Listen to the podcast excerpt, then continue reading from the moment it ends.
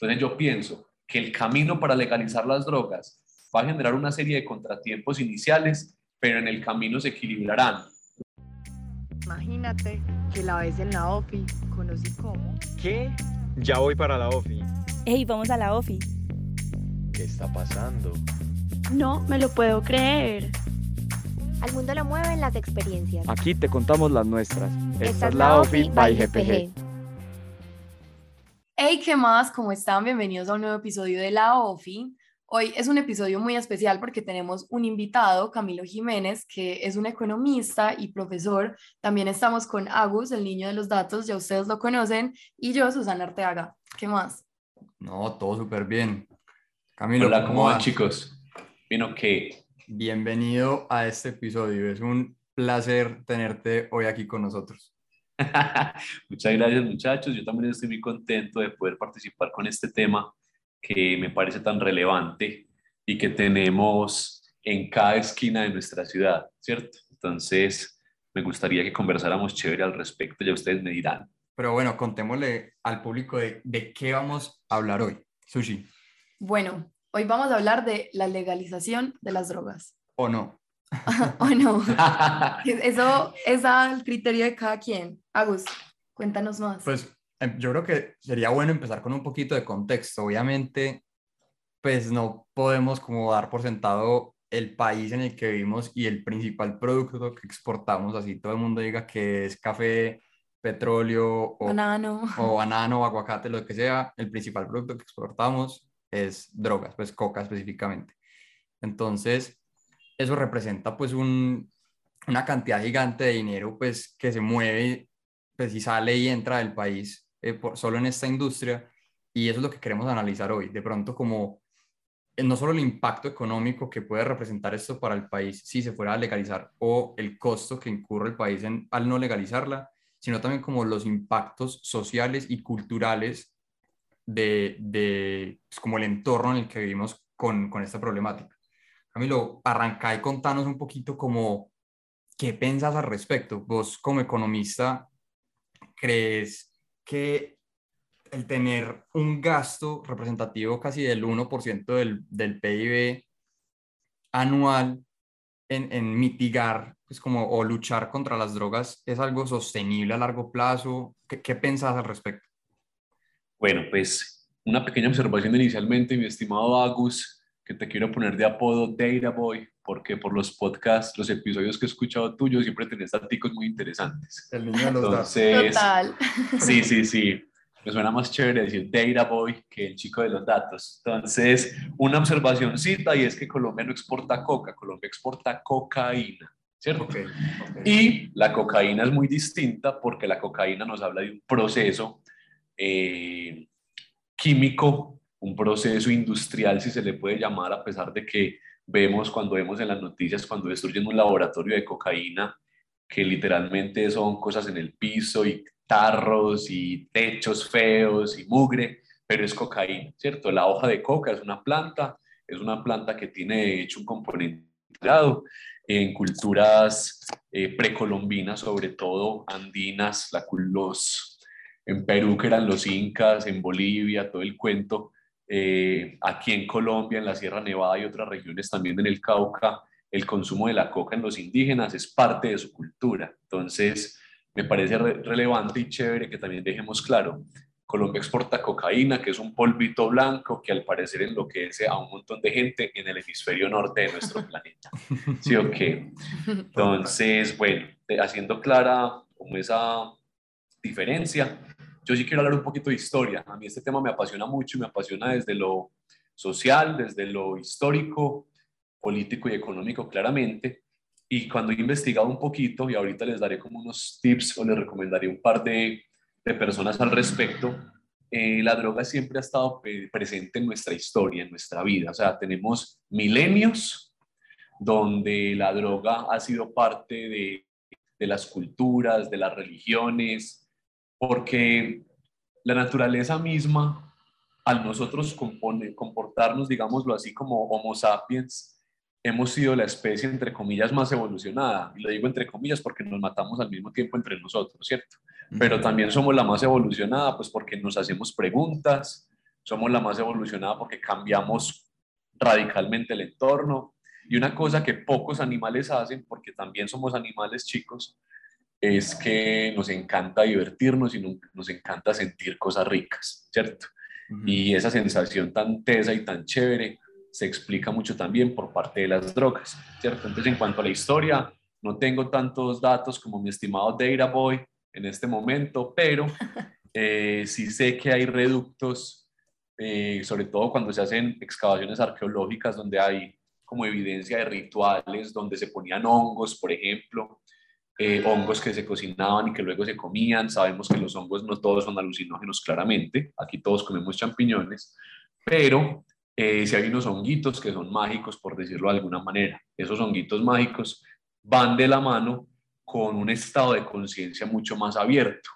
Y eso nos ha permitido también imaginar un montón de cosas. Entonces les recomiendo ahí para que de pronto lo, lo pongamos en el, como en la descripción del episodio, eh, una serie, una serie, no, un documental de Netflix que se llama Fantastic Fungi y nos muestra cómo los hongos están, o sea, están. Y parte de lo que nos ayudó a evolucionar tan rápido como, como primates que somos fue el hecho de comer ciertos honguitos que nos pusieron un poquito más creativos y permitió que pensáramos cosas distintas. Y me acuerdo en este instante, aunque me voy a saltar un poquitico en la línea histórica, que Steve Jobs en su biografía oficial, pues la que hace este man súper famoso, que se me acaba de olvidar, pero que el libro me lo leí, hablaba que él le debe mucho al LSD, ¿cierto? O sea, aparte del iPod en su momento, el iPad actualmente, y cuando empezó, empezó con el primer eh, Mac, se dio en parte porque él se parchaba con sus papelitos o no sé cómo se comía el LSD en su cuento en los 70s y ya para los 80s tenía la cabeza como con una forma de ver el mundo muy distinta.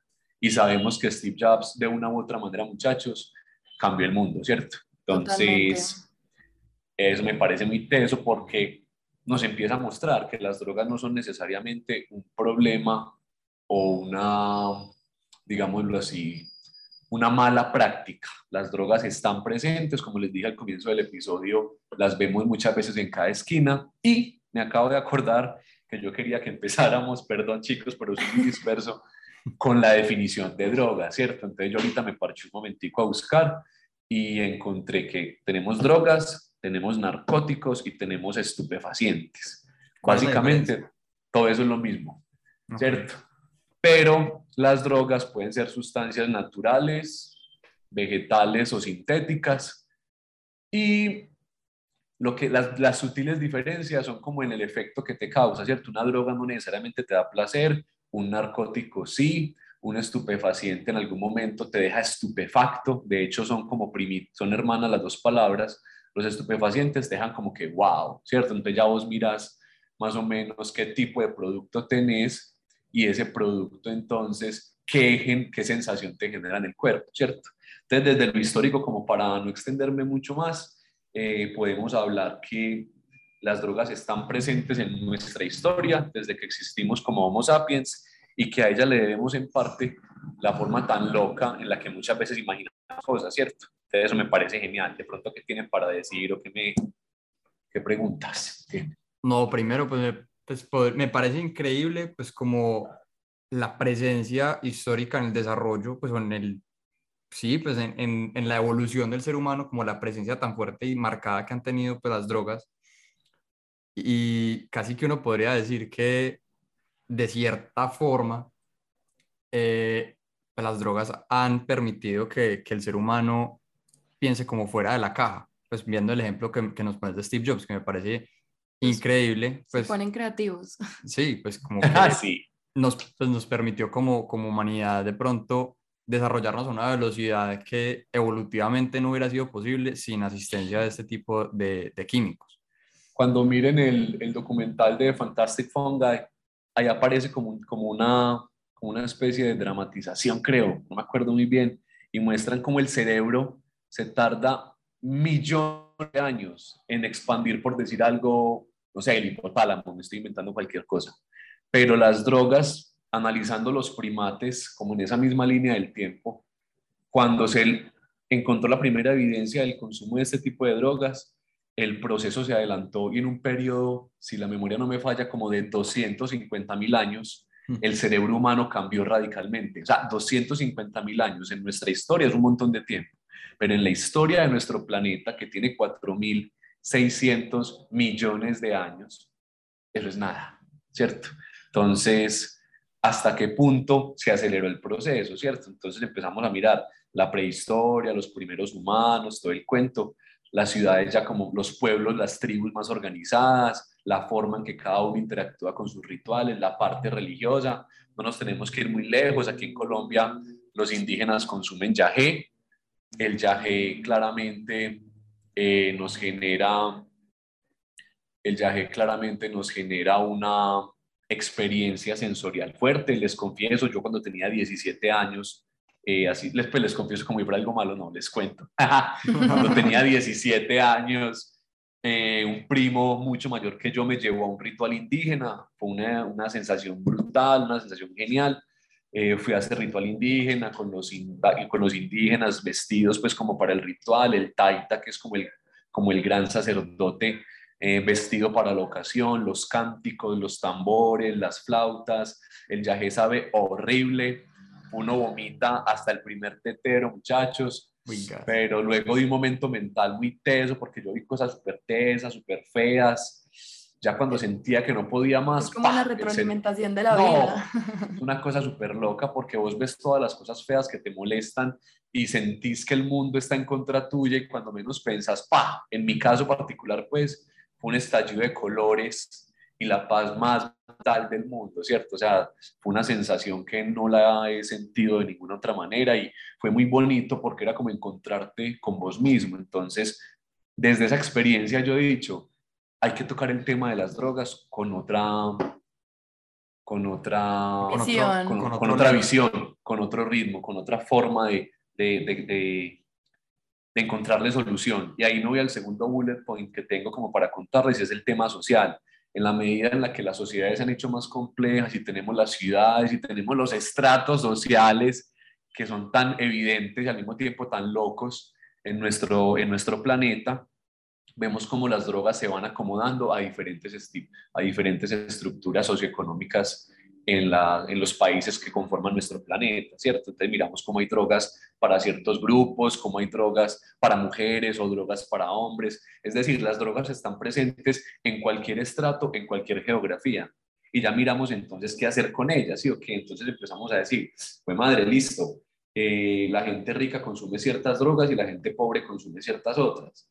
Pero vamos a otro punto y es la moral, ¿cierto? Y es parte del ejercicio que yo quiero hacer con ustedes, muchachos, y con nuestros podescuchas, y es, tenemos que tocar el tema de las drogas sin el filtro de la moralidad que a veces tanto daño le hace a nuestro planeta, ¿cierto?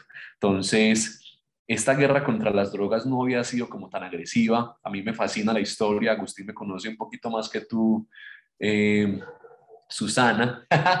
y eh, el, el asunto de la doble moral es muy teso porque porque empezamos a criticar un montón de cosas, pero, pero también la hacemos al escondido, ¿cierto? Entonces hay gente que critica el cigarrillo, pero fuma por la noche, o hay gente que critica a los que comen mucha grasa, pero cuando están deprimidos se comen una pizza. Hay gente que critica a los que hacen deporte, pero en la casa son haciendo sentadillas. Es decir, tenemos una doble moral súper tesa y las drogas también hacen parte de esa realidad y cómo muchas personas critican las drogas porque son mal vistas, entre comillas, pero cuando están en escenarios controlados, en un lugar privado, taque, se salen de la ropa y hacen un montón de cosas que normalmente critican cuando están siendo vistos por los otros. Entonces, qué rico que tocáramos el tema de la legalización de las drogas sin ese filtro moral, eh, doble moralista, mejor más que moral, doble moralista tan, tan dañino para precisamente tener un tema un debate, perdón, una discusión madura al respecto, muchachos? ¿O qué opinión tienen ustedes hasta ahora? Pues yo creo que, o sea, estoy totalmente de acuerdo contigo, pero creo que ahí entra otro tema muy importante y es que también hay varios tipos de drogas y pues muchas contienen cosas nocivas, dañinas, porque es muy diferente, digamos, hablar de los hongos, que los hongos son la droga más segura, pues como respecto a los, pues como las afecciones que tienen en tu cuerpo, la más segura o una de las más seguras porque son totalmente naturales, tu cuerpo cuando vuelve a la normalidad ya pues es como si no hubiera pasado nada, pero hay otras que no. Sí, Por ejemplo, totalmente de acuerdo. la cocaína y, y yo creo que no es ni siquiera desde donde provienen, sino como en ese proceso de volver la coca, cocaína, cuando ya empieza a haber cosas que en realidad pueden afectar a las personas en ámbitos pues como de salud y un montón de cosas más. Entonces yo creo que ahí es donde entra más que todo la moral, más de verlo como, como ay, te drogas, eres horrible, pues algo, pues sí, más simple, sino más profundo. A mí ¿Qué me nota? llama- ¿Qué nota? me Dale, llama la atención también algo de lo que vos estabas diciendo, como, como de, de esa moral, pues de hacerlo como al escondido. Y creo que el hecho de que sea ilegal, pues como el, uy, estoy haciendo algo que no se puede, como que eso a veces también puede fomentar el, como el consumo, esa adrenalina de estoy haciendo algo en escondido. Y, y me encantaría uno poder como comparar el- los casos de consumo, pues uno, no sé, comprar un Ámsterdam, pues que donde es legal prácticamente todo el, el consumo de, pues, de drogas y psicoactivos, con, con una ciudad pues como Medellín o, o ya pues a nivel país, Colombia, y de pronto que tanta gente lo, lo consume por simplemente pues necesidad, pues en el caso de algún tipo de adicción o por pues un medio Placer. recreativo, pues como placer, o cuánta gente lo hace por como vivir la vida al límite, por así decirlo, decir soy un rebelde, voy en contra de la ley. Qué nota, qué nota. Y agradezco mucho que Susana hiciera como la observación de las drogas duras y las drogas blandas, ¿sí o qué? Porque esa claramente nos, nos, eso claramente nos genera eh, una línea divisoria. Entonces podemos hablar de drogas duras y drogas blandas como aquellas drogas que generan de pronto una adicción o como se le conoce más, en términos un poquito más técnicos, un síndrome de abstinencia mayor. Eh, la marihuana, hasta donde tengo entendido, nunca ha tenido un caso de sobredosis, nadie se ha muerto por sobredosis de marihuana en la historia de la humanidad. Es decir, tiene que ser que fumó y luego se metió otras cosas y finalmente se le tiró a un bus, se murió, no por culpa de la marihuana, sino por el cóctel tan loco que esa persona tenía en su cabeza.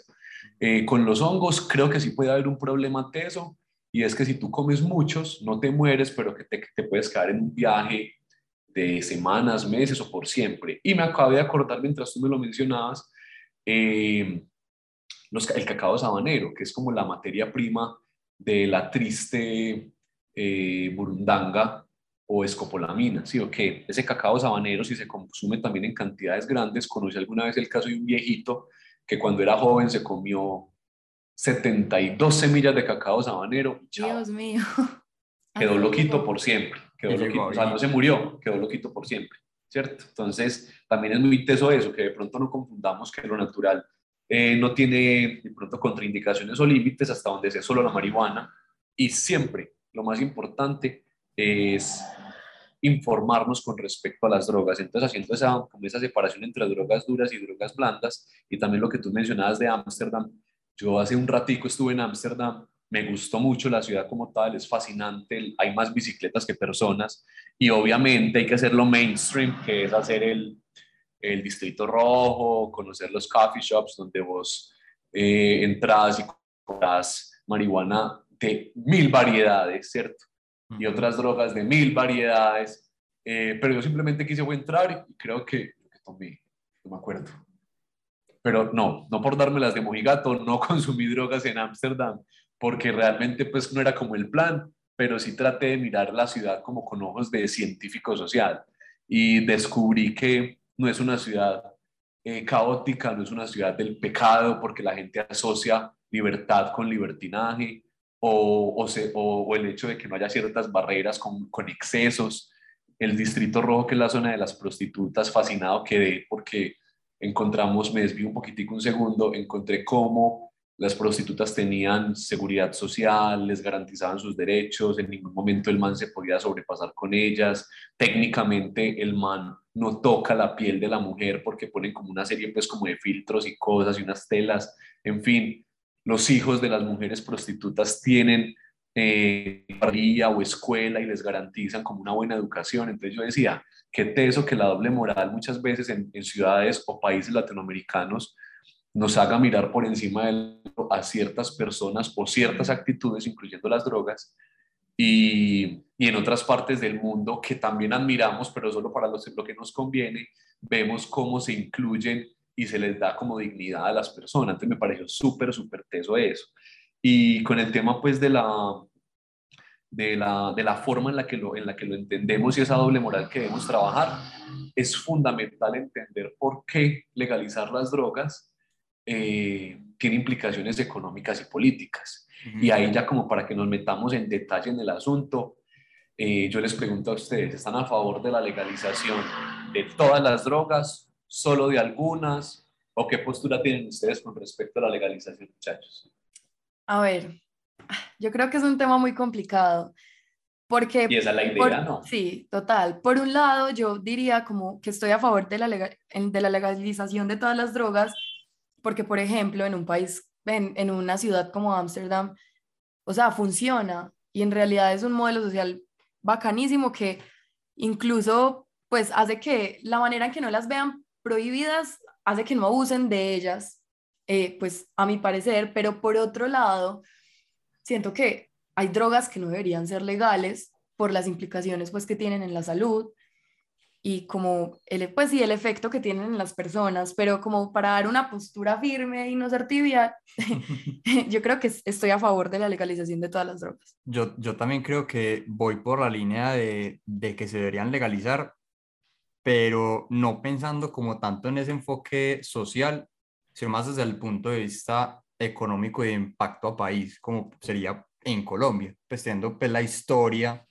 pues más de 20, 30 años pues de reconocimiento mundial pues por la calidad y cantidad de drogas que se exportan, pero también pues por lo que eso puede representar en ingreso al país. Pero ahí se me genera una, una pregunta y es la siguiente, pues si ya es una industria tan establecida y que mueve tanta plata, pues el, el hecho de legalizarlo no, no va a hacer que se mueva más o menos, creería yo.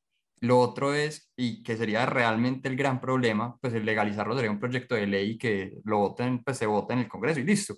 Pero ahí va es cómo lo voy a controlar y un, y un negocio pues que se lleva haciendo por debajo toda su historia, pues porque ellos dirían, no, pues yo qué me voy a poner a pagar impuestos, la gente va de impuestos vendiendo un apartamento, ¿cómo no van a evadir pues, estos impuestos en algo que ya están evadiendo por completo? Eso es lo que realmente me parece complejo de legalizar este tipo de, de mercado que nota, que nota que, que surjan esas preguntas, porque ahí va el asunto, ¿cierto? Entonces, eh, dentro de lo mucho que yo he pensado al respecto, lo que he leído y, y lo que yo evidencio, es como economista también voy por el lado de los incentivos, ¿cierto? Entonces recordemos que en economía uno de los, una de las herramientas básicas que tienen los hacedores de política son los incentivos. Es decir, yo cómo hago que alguien se comporte de la forma en que yo espero, sin tenerle que poner un revólver en la cabeza o sin tener que estar todo el tiempo detrás de esa persona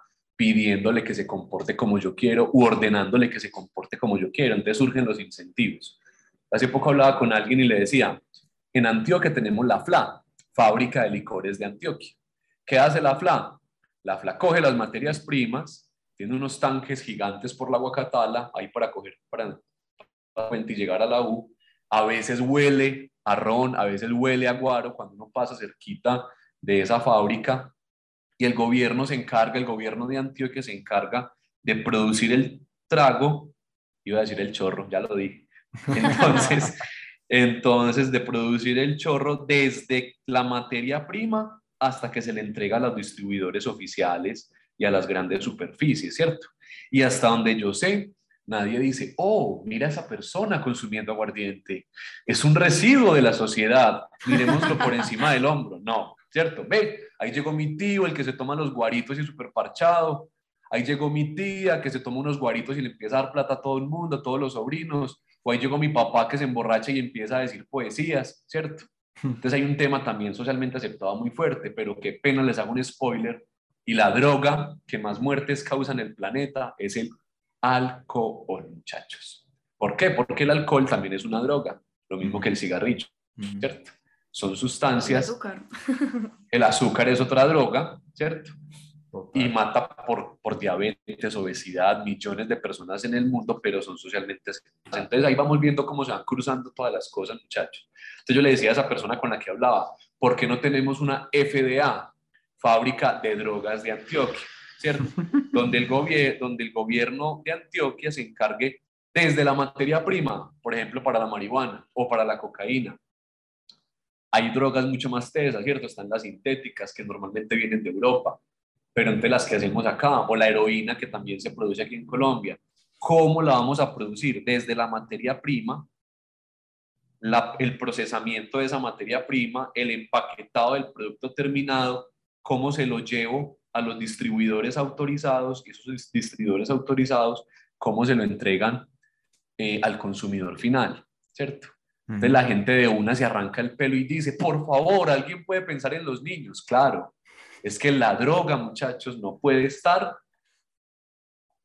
de la mano únicamente del proceso productivo y distributivo y comercializador del asunto. La droga tiene que estar acompañada de un marco regulatorio fuerte, donde no se le pueda vender así como con, los, con, con el licor, eh, el prohibido el exceso, perdón, prohibida la venta de bebidas embriagantes a menores de edad, la misma cosa, prohibida la venta de cigarrillos de marihuana a menores de edad, prohibida la venta de cocaína a menores de edad, qué sé yo. Y obviamente en algo que estamos fallando y lo, y lo, y lo fallamos también con el alcohol y con el cigarrillo, es que no se nos educa para conocer las drogas, sino para reprimirnos con respecto a las drogas. Se nos se nos oculta que existen las drogas y cuando alguien las descubre, lo sataniza.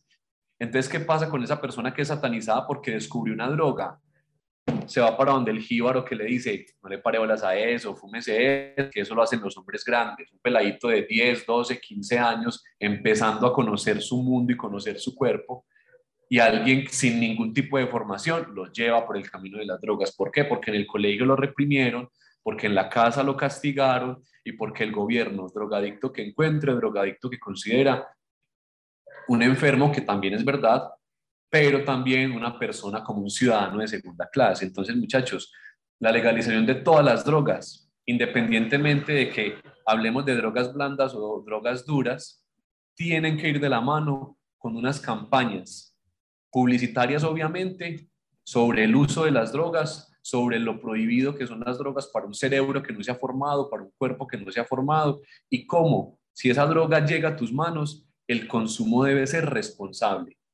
Habrá personas que se vuelvan drogadictas, claro, así como hay personas alcohólicas, pero eso en, en estadística se llama outlier, es como una muestra, un dato dentro de la muestra que está súper salido, es decir, no representa como tal el grueso de, de la base de datos. ¿Sí me hago entender?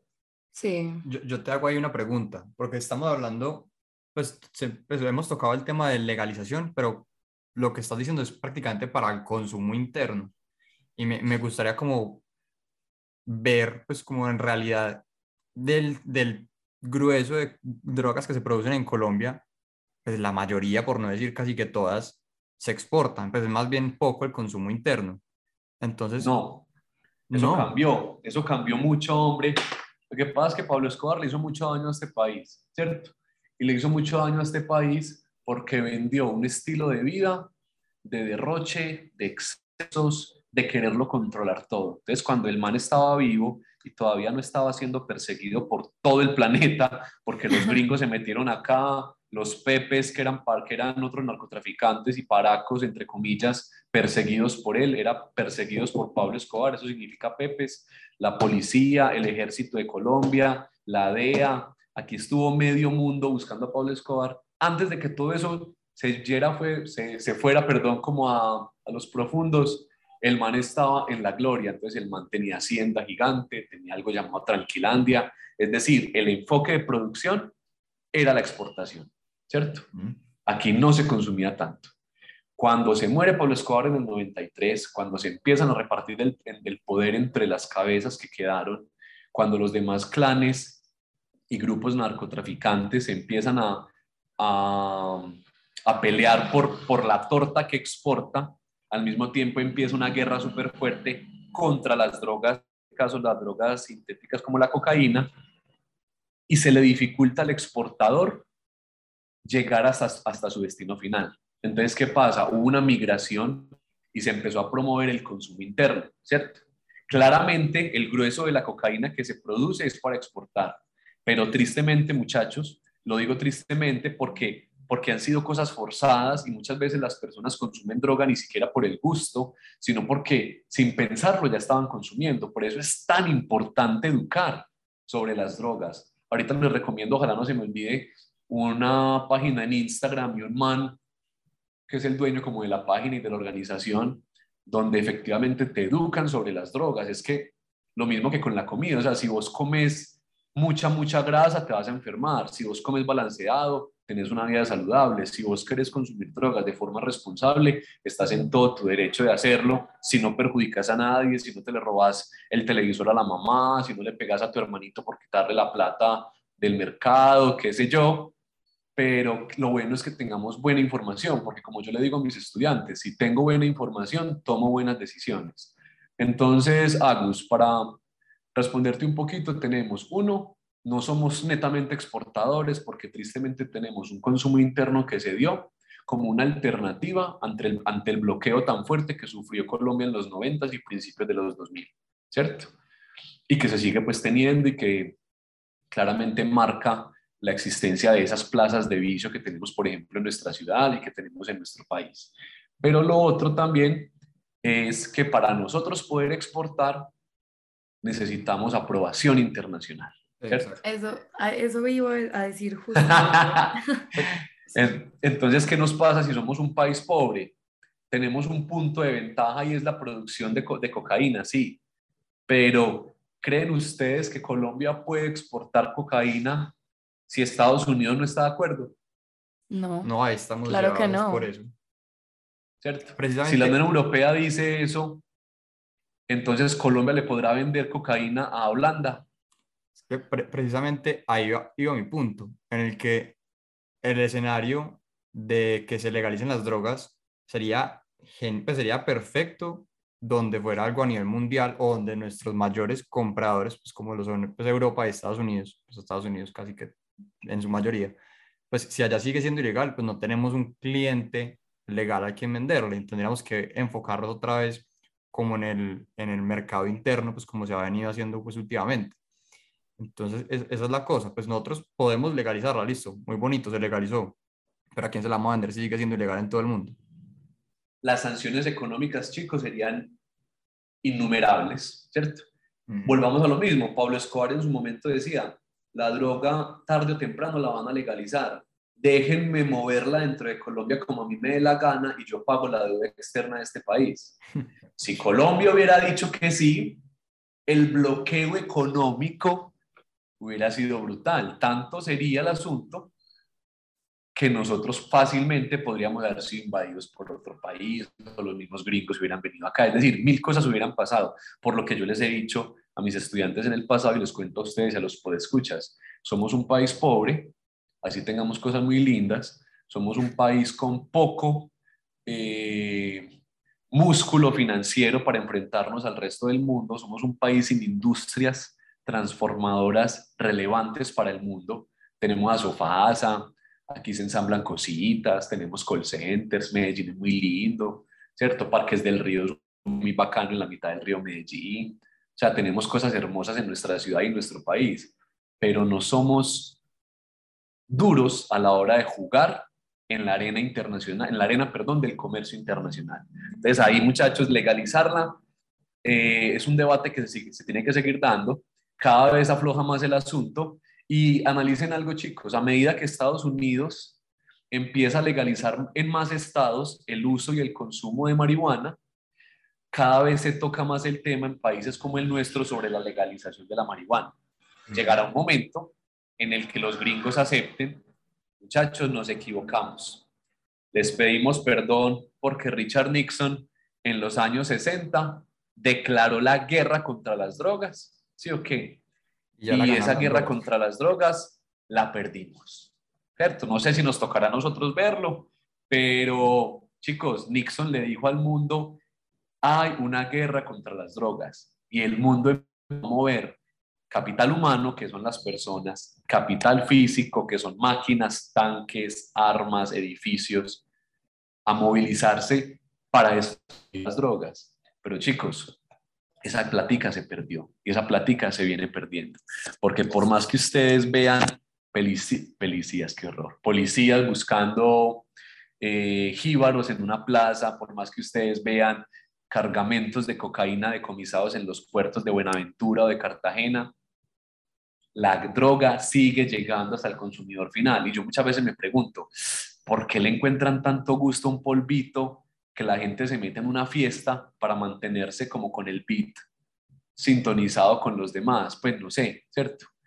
Pero muchachos, eso mueve y mueve un montón de plata. Y mientras haya quien compre, siempre va a resultar quien venda. Entonces, muchachos, ahí tenemos un debate teso por tratar, pero yo pienso que mal haríamos en ignorarlo, porque claramente la verdad que se evidencia en las calles es que las drogas están ahí y no se van a ir porque llevamos más tiempo con ellas que sin ella, ¿cierto? Y, es que pues ahí, lo que vos es que igual sigue llegando, es que el, el margen es tan gigante pues que, se tiene, que así llegue la mitad del cargamento, que listo, que cojan, cojan mitad de buque saliendo de, o cojan uno de los, de los 20 que salen pues, todos los días a, a, Estados Unidos o Europa. Pues que aquí pues haciendo la investigación me pareció ridículo. Haz lo tuyo. Que, pues que el costo, por ejemplo, como de un kilo de coca, pues como producirlo es aproximadamente 140 dólares y se, y se puede estar viendo ese mismo kilo en Estados Unidos por 60 mil dólares y en Australia por hasta 235 mil dólares. Eso es demasiada plata por un polvo, muchachos. Pues sinceramente, eso es demasiado loco. Yo también tenía un datico ahí curiosito, que también lo escuché hace poco, porque, como les digo, este tema me apasiona. De cada 100 dólares que genera el narcotráfico, al campesino le entran 5. O sea, el que va y siembra, el que va y cosecha, al que le cae la aspersión de glifosato, al que de pronto le caen las balas cuando, cuando hay un conflicto entre, no sé, guerrilleros y paracos, paracos y ejército, ejército y guerrilleros, y por guerrilleros me refiero a las disidencias de las FARC y a los del ELN, porque se supone que hay otros que cambiaron su estrategia porque la guerra no es por ahí y la paz tampoco se consigue con balas.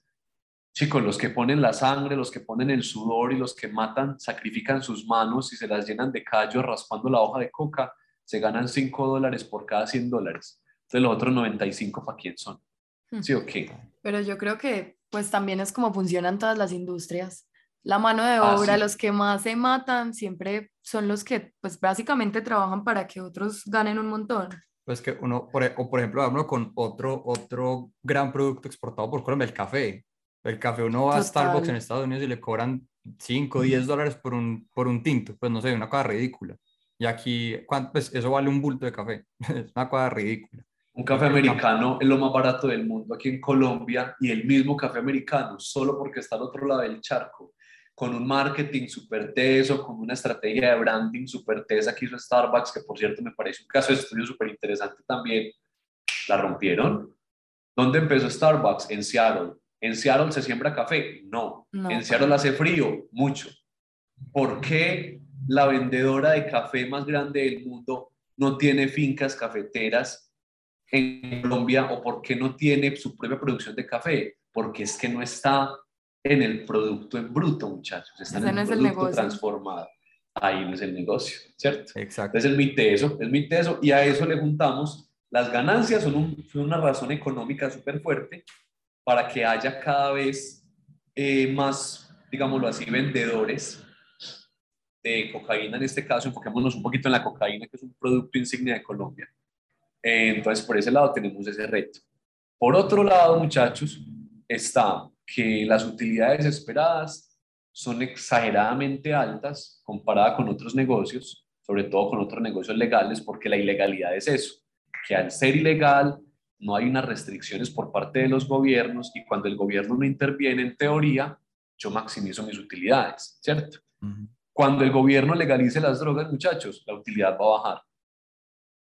Y al bajar esa utilidad, porque ya no hay que pagar tantos sobornos, no hay que pagar rutas tan no hay que pagar no sé cuántas cosas, y hay que pagar unos salarios más justos, hay que pagar prestaciones sociales, hay que pagar otro montón de cosas.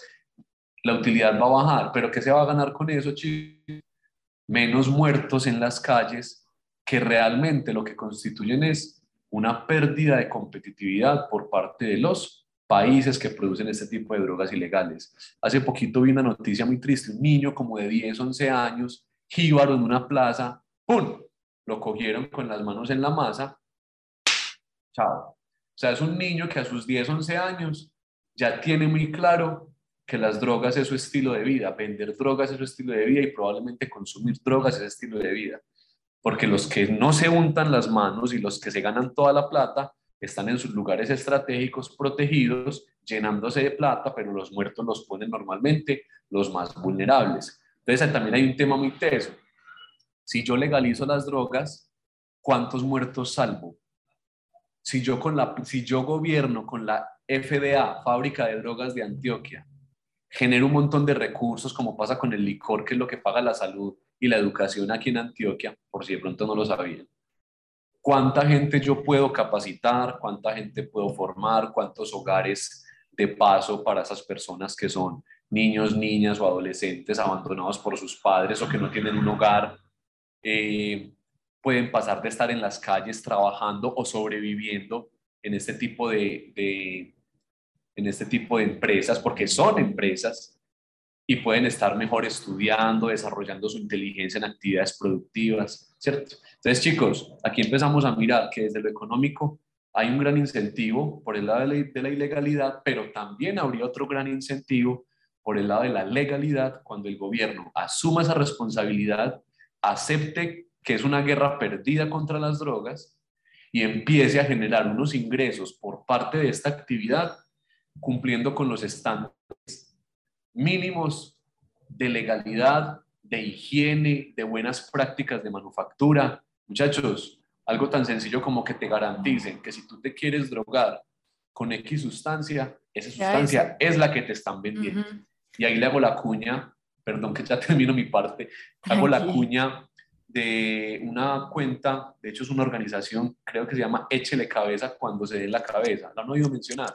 Sí, total. Ah, bueno.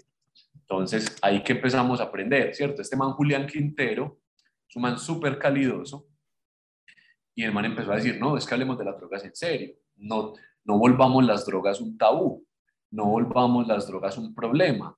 Tenemos toda la herramienta, toda la información para entender que si yo soy consciente de qué sustancias existen, qué efectos me generan y cómo las debo tratar, con toda seguridad, el uso que voy a tener recreativo de esa droga no me va a generar el mismo trauma en un contexto donde yo soy ignorante, donde alguien que solo me quiere enviciar me va a meter la droga por los ojos o por la nariz en este caso, y yo luego voy a quedar con un montón de necesidades, con un montón de preguntas, con cero respuestas y soy parte simplemente más de un engranaje donde exprimen el dinero que yo consiga para alimentar esta industria que fácilmente podría coexistir porque siempre ha coexistido, muchachos. Esa parte es mi tesis. Sí, a mí me encanta que toques ese tema de échele cabeza porque me parece que ha tenido un éxito pues brutal y y es un paso muy grande pues como para este tema de la legalización y de ver, de ver el tema como algo educativo, porque por ejemplo, a ver, yo fui a un festival el año pasado, yo nunca había visto pues como esta organización y vi que a la entrada estaba... ¿Viste la carpita? Dime. ¿Viste la carpita? Sí, vi la carpita y yo pregunté como, ¿qué es eso? Y estaban testeando pues como las drogas que llevaban las personas y me pareció súper curioso porque entonces a la entrada hay 20 policías eh, haciendo un montón de cosas, pero al ladito de la entrada está la carpa con un montón de gente con drogas ilegales sin que nada, pues sin que suceda algo.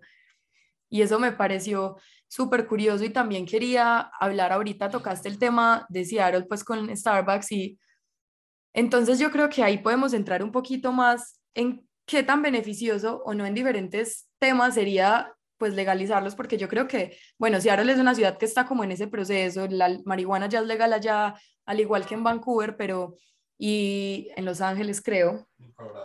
Ajá, pero, pero ellos, por ejemplo, eso se les ha convertido en una problemática también muy grande respecto a la cantidad de homeless que hay, pues que se, que se han derivado desde eso. Eh, bueno, hay un montón de, de cosas, o sea, en realidad son ciudades que están en caos en la ciudad, ciudad. ¿Y por qué no les funciona como le funciona a Ámsterdam? Por ejemplo, pues, ¿eso en qué va?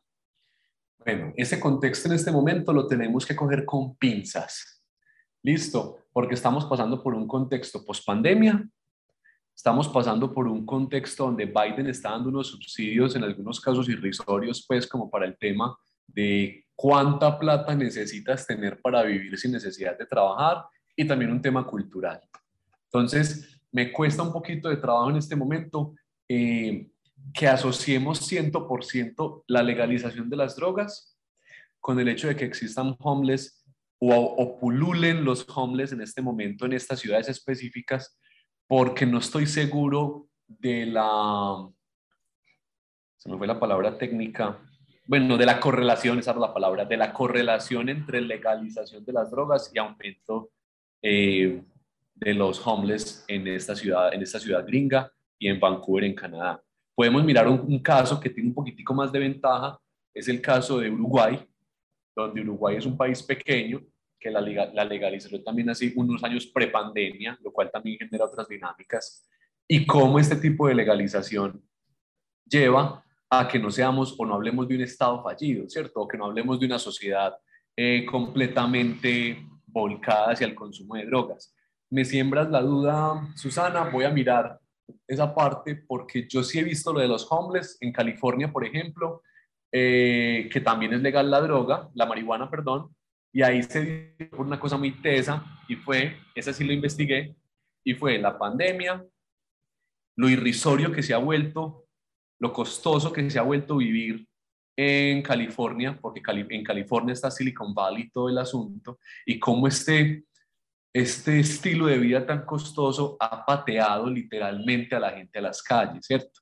Entonces, esa parte la tenemos que mirar con mucho detalle porque no podemos estar seguros de la correlación exacta entre la legalización de las drogas y el hecho de que más personas estén recorriendo las calles. ¿Qué opinas?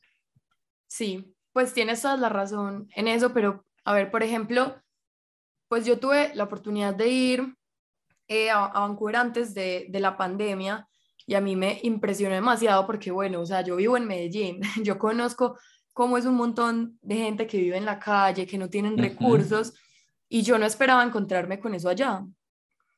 Pues, o sea, lo que menos esperaba era eso y la explicación pues como que me daban porque yo buscaba como respuestas a qué pasaba, era que, o sea, ellos estaban como en un proceso en que ellos le daban la, la droga a esas personas pues que eran como adictas a cambio de, de ayuda psicológica y que fuera como un proceso en que ellos fueran dejándola, pero no estaba funcionando, o sea, en realidad allá hay un montón de muertes por sobredosis diarias, un pues, o sea, es, es, un problema social muy grande.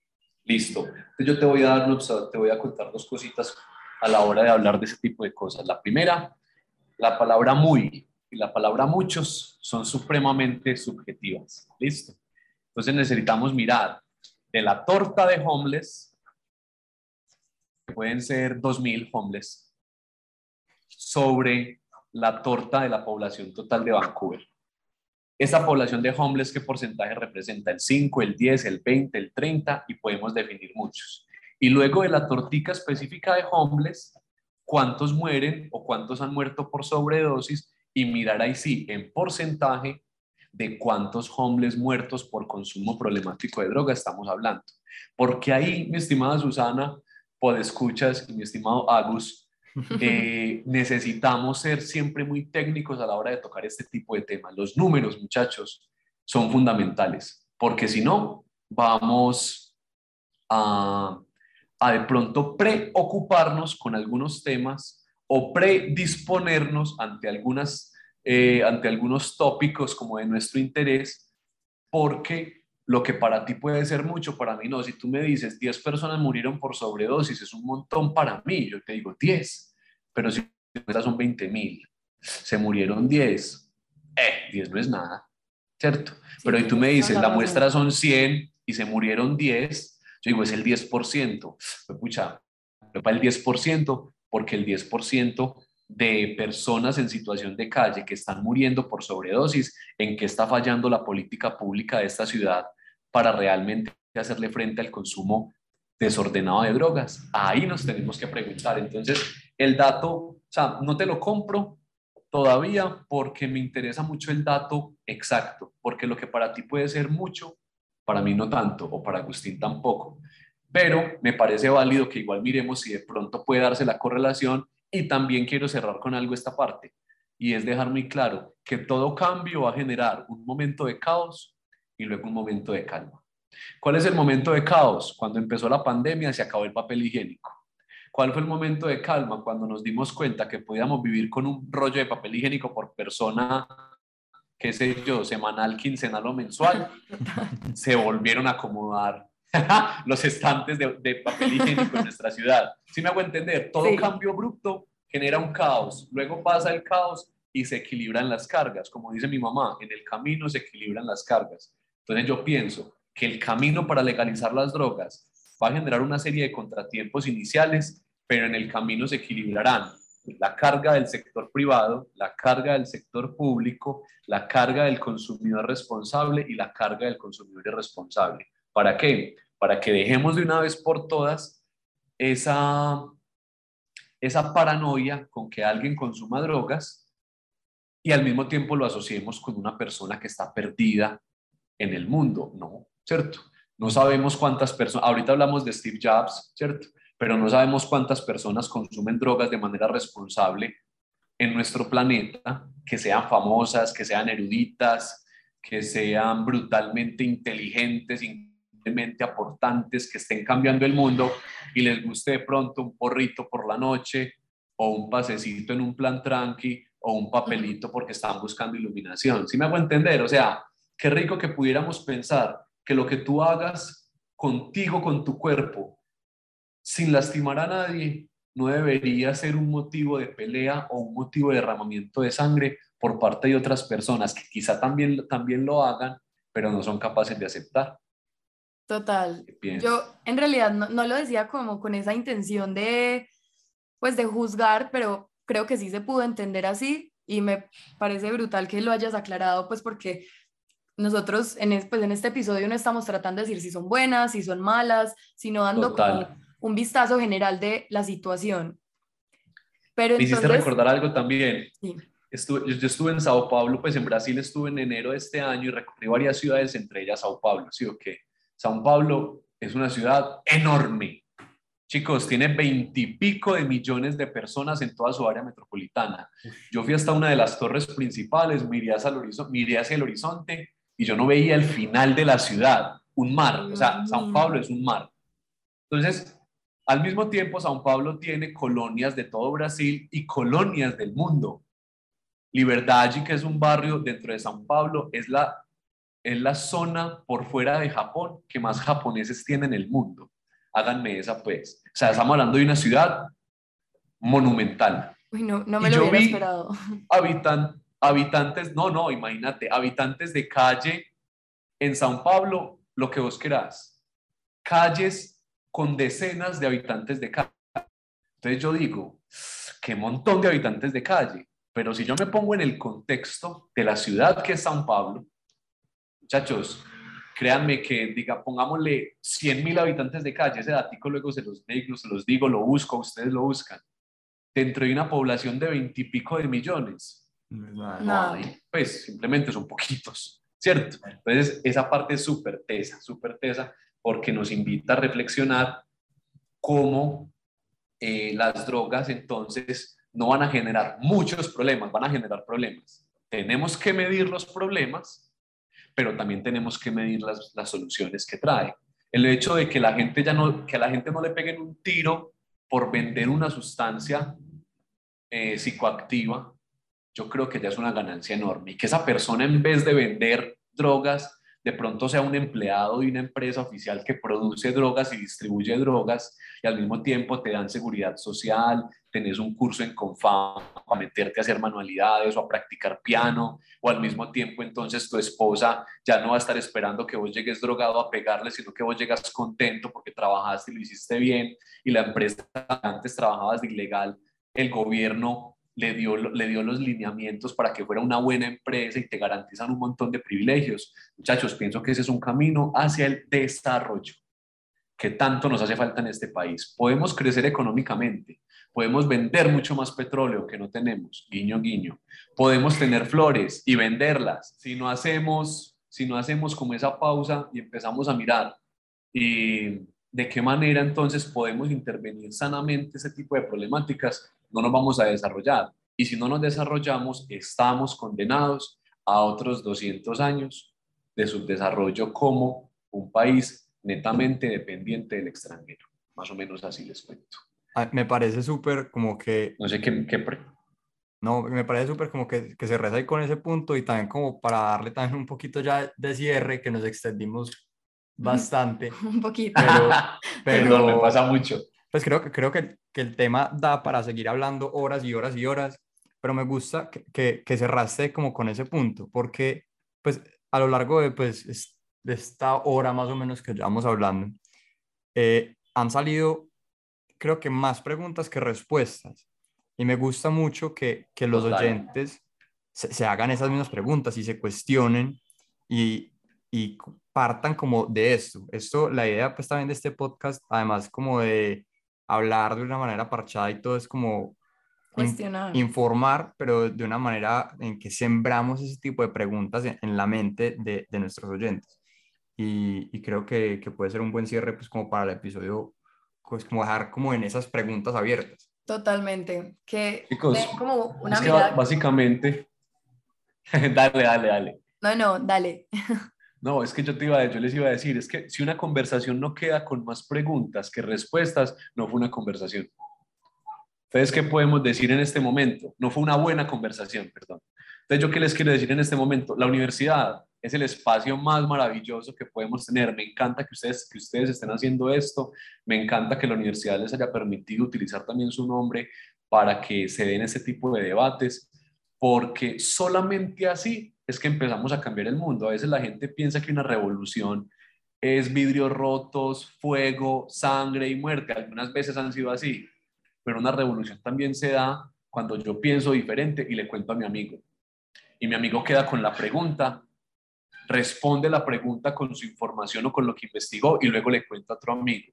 Y así empezamos a quitarnos un montón de cargas y de lastres que son súper innecesarios para ahora. Yo creo que todos hemos viajado yo creo que todos hemos salido, pues nosotros tres hemos salido del país en más de una ocasión y nos hemos podido dar cuenta de que el mundo es mucho más complejo de lo que es Medellín. Que el mundo tiene muchas cosas que aportarle a una ciudad como la nuestra, pero para adaptar ese tipo de cosas de afuera tenemos que abrir un poquito más la mente y en parte abrir la mente es aceptar que las drogas están presentes y si les damos un uso responsable, yo no tengo por qué volverme un consumidor problemático, que el hecho de que se legalicen no me obligan a mí a consumirlas y que el hecho de que se legalicen no quiere decir que yo voy a volverme un narcoestado, ¿cierto? Porque eso ya es otro tema de discusión. Quiere decir que yo gobierno acepto que hay una problemática que no se solucionó con la violencia ni con la represión y que bajo esta nueva dinámica quiero invitar a que la sociedad replantee la manera en la que se enfrenta y enfrenta la existencia de las drogas. Sí. Buenísimo. Total, no lo pudiste haber dicho mejor. Bueno. Quería cerrar, quería cerrar como así. Sí.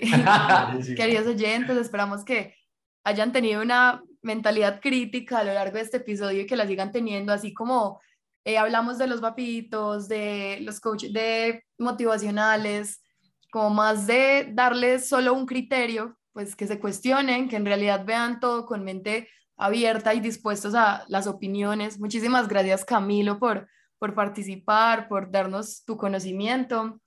Por ser el primer invitado de la segunda temporada. Chicos, no, muchas gracias a ustedes por invitarme, lo disfruté mucho. Como se pueden dar cuenta, hablo demasiado, lo sé, lo sé, lo siento. Pero eh, no, eh, acá sigo y cualquier cosa, si hay otro tema o si queremos hacer un segundo capítulo de esto, genial, porque me encanta que la gente se haga preguntas y me encanta que ustedes que están haciendo ese tipo de cosas le lleguen a más personas y, veamos que el mundo es súper bacano, que, o sea, que existir fue un milagro y no me refiero a un milagro divino, existir fue una coincidencia súper loca. Si ya estamos acá, vivamos rico, ¿no? Qué pereza tener que vivir como escondiéndonos o vivir peleando, sabiendo que podemos ser paz y amor, muchachos, paz y amor. Totalmente. Bueno, hasta el próximo episodio. Entonces, recuerden seguirnos en arroba gpg y arroba gpg eh, perdón, y arroba gerenciareafit. Estén en sintonía. Muchas gracias. Chao. chao, chao.